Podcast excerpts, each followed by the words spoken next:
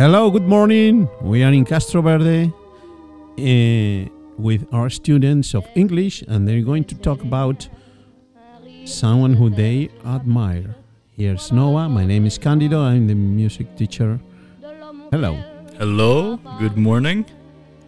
And um, we have a group here. Would you guys say your names? Javier?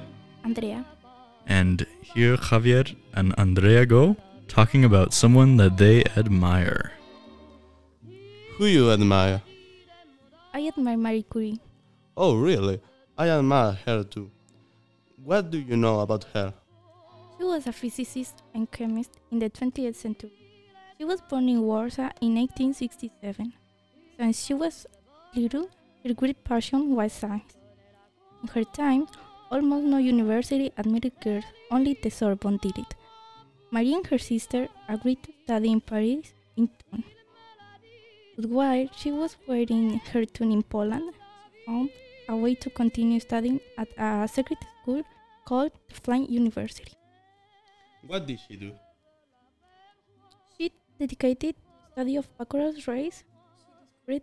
Polonium and radium and radioactivity.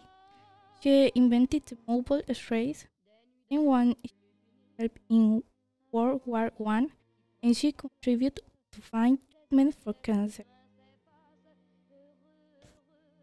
Did you know she received the Nobel Nobel Award? Oh, yes, of course.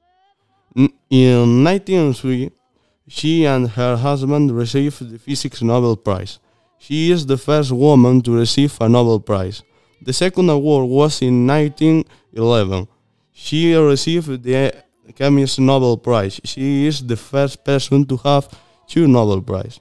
She also became the first woman to get a teaching position at the Sorbonne.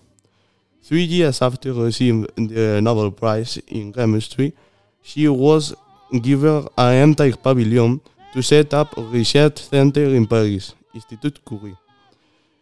In 1934, she died at 66 years old. She died of anemia caused by radiation. Okay, thank you. Goodbye. Goodbye. Goodbye. Bye bye.